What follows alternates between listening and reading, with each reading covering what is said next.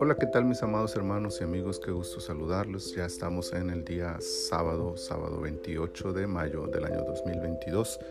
Esta es la temporada 17, el episodio 13 de nuestro devocional En su reposo, terminando, gracias a Dios, esta semana con su bendición. Primero de Crónicas, capítulo 13, versículo 14, dice, Y el arca de Dios estuvo con la familia de Obed Edom en su casa tres meses, y bendijo Jehová la casa de Obed Edom y todo lo que tenía. Las circunstancias no fueron las más favorables. Obed Edom recibió el arca del pacto en su casa debido a que David no se atrevió a llevarla hasta Jerusalén.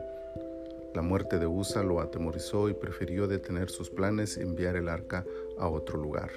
No debe haber sido grato para Obed Edom ser el escogido para esta responsabilidad, sabiendo los riesgos que esto implicaba para él y su familia.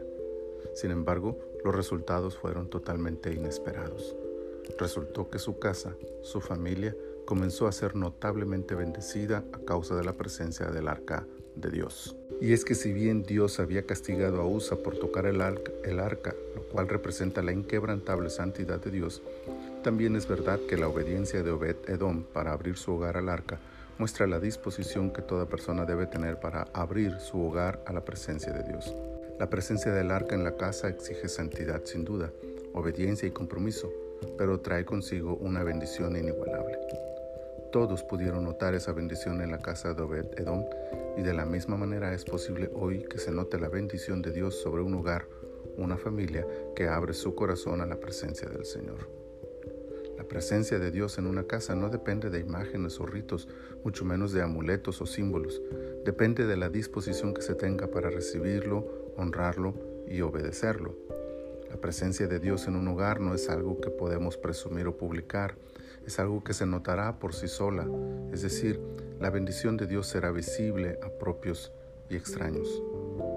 Presencia de Dios en casa es algo que deberíamos anhelar cada uno de nosotros por la bendición que representa y por los beneficios espirituales y eternos que otorga.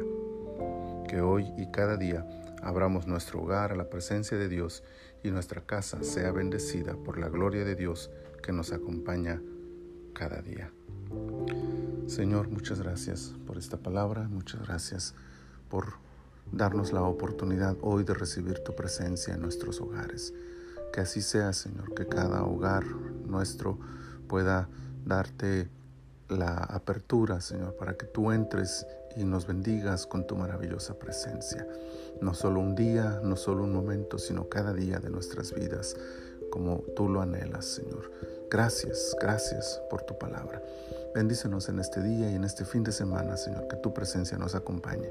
Te lo pedimos en el nombre poderoso de Jesús. Amén, amén. Mis amados hermanos, les deseo que tengan un fin de semana bendecido y lleno de la presencia del Señor y si Él nos lo concede, nos oímos y nos leemos el próximo lunes en otro devocional en su reposo.